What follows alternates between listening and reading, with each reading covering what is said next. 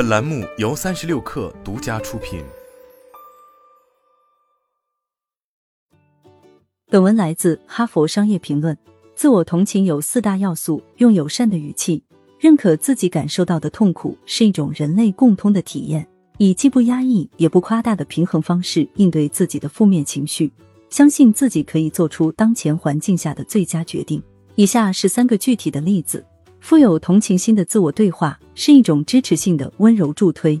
比如说，我会问自己：现在我需要什么？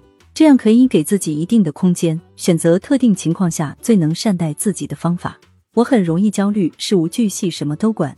暂时相信过程，这样的信息会让我放松一些。部分情况下更需要严格自律，比如有时候我需要加紧处理某项一直拖延的任务。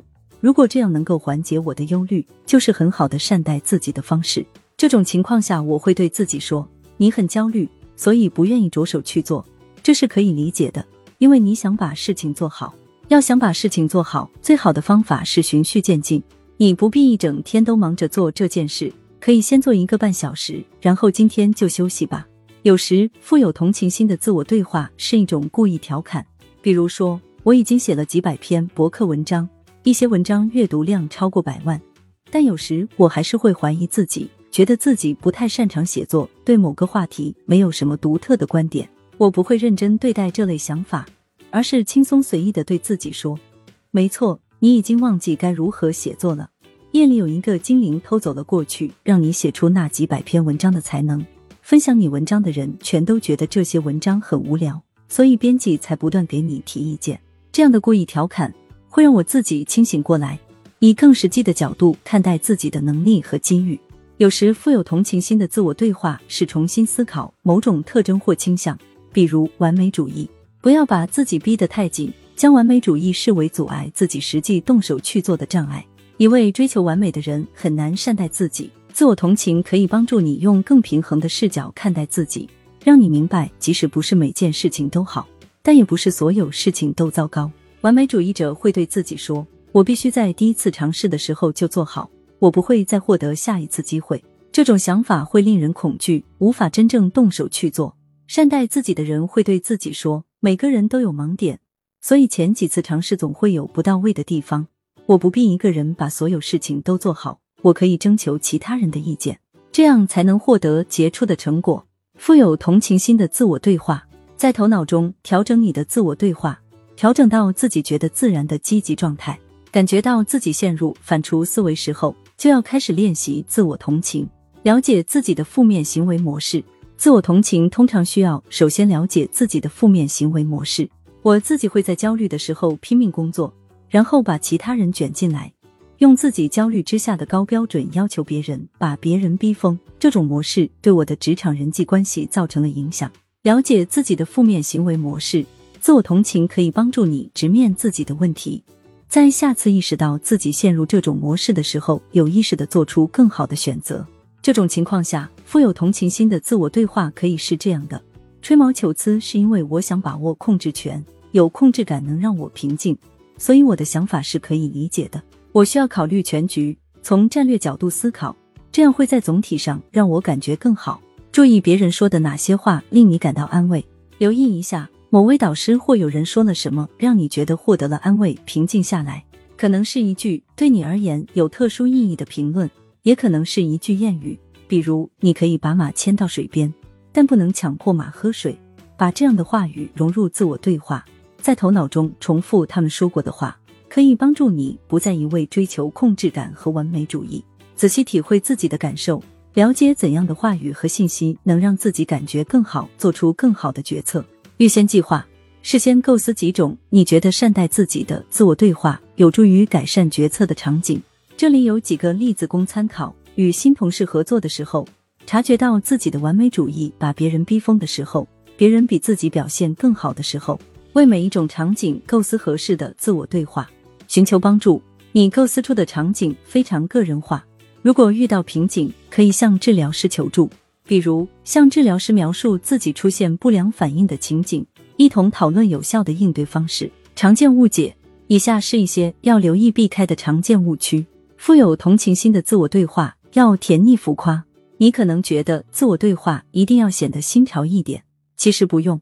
我看到一些例子，把自己叫做宝贝。天呐，别这样，找一种你喜欢的友善的语气，用自己觉得真诚的语言，会让你更加相信自己的陈述。只要有充满同情心的自我对话就够了。怀着善待自己的心情与自己交谈，并不是一项孤立的策略。自我对话必须跟其他方法结合起来，比如同时运用项目管理能力，将困难的任务分为几个可以完成的小任务。富有同情心的自我对话易如反掌。很多人说，自我同情就是用关心朋友或孩子的那种语气对自己说话。这种建议预设你原本就很擅长表达关心。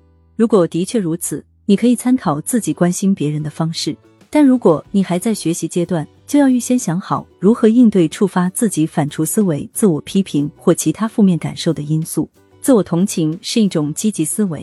很多人以为自我同情就是喊一喊“你能做到”这种口号，但自我同情首先是承认自己想做却没在做，然后承认这种负面感受大家都会有，给自己制定一个宽容的行动方案。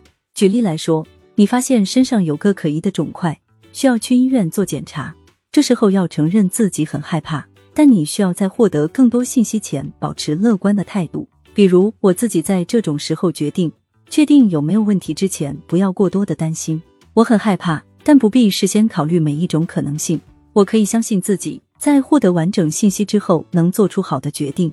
向孩子示范自我同情，孩子经常看到你挑战自己舒适区以外的项目。你就有机会展示自己在面对难题时的情绪反应。你可以大声说：“我从没处理过这样的工作，我很紧张，我要再看一遍说明书。”或者“我没有头绪了，现在先休息，明天再试试。”让孩子听到你把自己的应对方式说出来，看到你接受负面情绪，带着负面情绪继续有效的处理工作。对待年龄尚小的孩子，在你尝试做的事情不太顺利的时候，示范如何应对情绪。我跟我四岁的孩子一起做手工，比如做立体模型。我们从屋子和院子里找来各种材料，尝试效果。有些想法实现了，有些落空了。我会说，我们没有网上的视频里做的那么好。视频里的人练习的比我们多，而且有更多材料。我们可以尽量尝试用家里能找到的东西，发挥自己的创意。对待青春期的孩子，跟孩子讲讲自己第三次或者第四次尝试才成功的经历。或者在一个其他人都比自己能干的团队里工作的经历，即使孩子显得没有心情听你说，也能有所收获。有时你可以用自己的经历来帮助孩子处理他的感受，比如你可以说：“上星期老师对你的期望让你困惑，今天我在工作上也碰到了差不多的事情，当时我就想起了你。我知道自己没能满足同事的期望，但不确定自己哪里没做好，这种感觉很不好，要花点时间来消化。”但我努力处理掉了，就像你一样，这种不确定的感觉很不好受，但每个人都会有，不必让孩子觉得家长从来没有负面情绪和疑虑，要让孩子有信心，觉得家长可以处理好情绪，可以随时为自己提供支持，而且即使有负面情绪，也会保护自己的安全。以自我同情的态度与自己对话，可以帮助你应对很多困难，处理自己的情绪，以及协助孩子处理情绪。要有效运用这种方法，请练习以上步骤，构建独一无二的自我关怀风格。